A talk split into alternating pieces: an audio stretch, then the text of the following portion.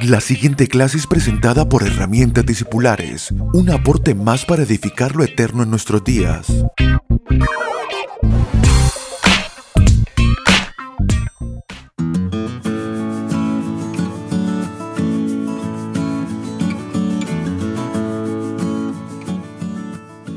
Saludos amados, bienvenidos a esta clase número 81 de Herramientas Discipulares. Estamos en esta sección hablando acerca de la transformación del alma, de la importancia de nuestra madurez que se vea expresada en nuestras vidas, revistiéndonos de las virtudes de Cristo. Estamos eh, ya en dos clases anteriores, hemos hablado acerca de estas tres virtudes, la bondad, la benignidad y la benevolencia, tres virtudes que son una expresión de Cristo en nuestras vidas. Eh, entendemos que esta acción de despojarnos del viejo hombre, esta acción que eh, viene a nosotros y que se abre a través de la gracia de Dios, sin lugar a dudas, por la vida de Cristo en nosotros, que es amor, pero que luego debe expresarse de manera creciente en nuestras vidas. Entendemos que en la medida en que nos despojamos de lo viejo, nos estamos despojando de lo que no somos según Cristo para expresar lo que somos en Cristo. Y este proceso al cual llamamos transformación no es un proceso porque no somos de Cristo o porque todavía no tenemos vida espiritual, sino que teniendo vida espiritual por la gracia de Dios, ahora podemos revestirnos de la naturaleza de Cristo. Podemos decir que Cristo en nosotros es bondad, Cristo en nosotros es benignidad, Cristo en nosotros es benevolencia y como Cristo en nosotros es todo esto, podemos vestir nuestras almas de estas vestiduras para expresar, para manifestar al mundo el amor de Dios.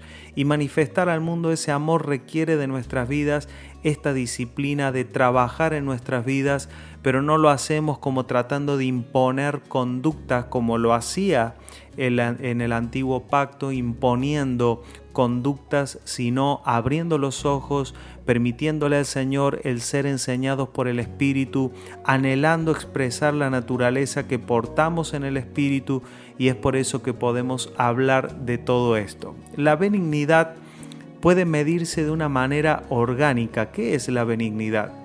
Es eh, la respuesta a la siguiente pregunta. ¿Qué efecto produce la presencia de una persona en los ámbitos en el que se mueve.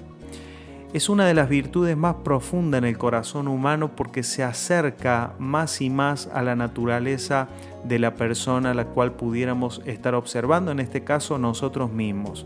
Mi pregunta es, ¿eh, ¿soy benigno? Eh, ¿Realmente soy una persona benigna? Claro que lo somos según la vida del espíritu, pero el hombre natural tiene una benignidad, opera en una benignidad extraña, eh, eh, extraña para Dios. ¿sí?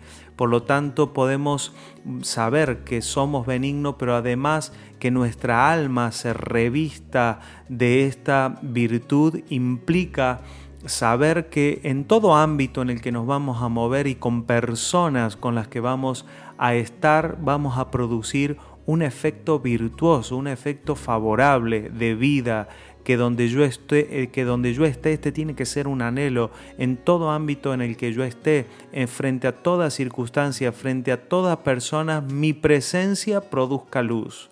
Sabemos que podemos estar en lugares nocivos y en lugares adversos. Nunca el Evangelio a nosotros nos dirá que todo lugar donde estemos será favorable y será eh, eh, eh, beneficioso para nosotros. De hecho, Jesús se encargó siempre de hablar con sus discípulos, a decirles, señores, ustedes van a estar en lugares hostiles, les tocará enfrentar a personas hostiles, les tocará ver a lobos vestidos de ovejas, eso es parte del Evangelio, saber de que en nosotros opera el poder de Dios en la forma de su vida y de su amor y la forma del poder y de las fuerzas que Él nos da en el Espíritu. Pero ahora nuestra alma necesita ser revestida de esta realidad. Poner esta virtud en nuestras vidas implica anhelar que todo lugar donde yo esté produzca luz, que mis intervenciones sean en amor,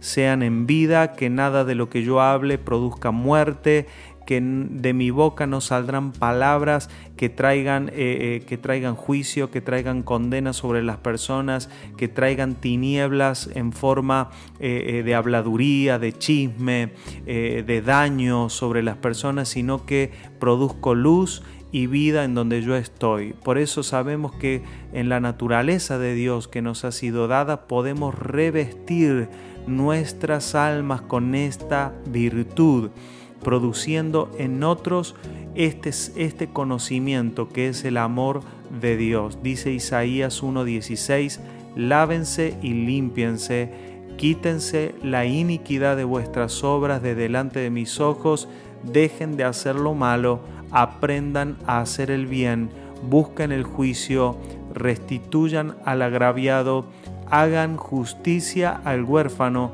y amparen a la viuda. Wow, esto es un ejercicio y sabemos que esta naturaleza que es de Cristo en nosotros nos ha sido dada en gracia.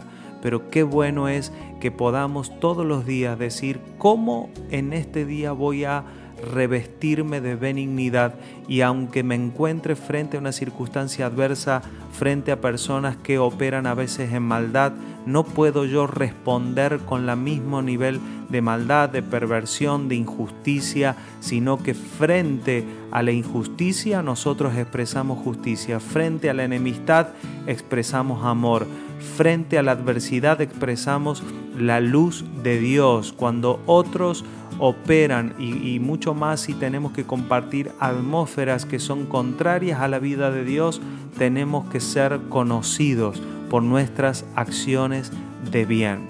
Muy bien, les dejo con esta reflexión y en la próxima clase vamos a hablar un poquito más sobre la benevolencia. Un fuerte abrazo a todos y hasta nuestra próxima clase. Chao, chao.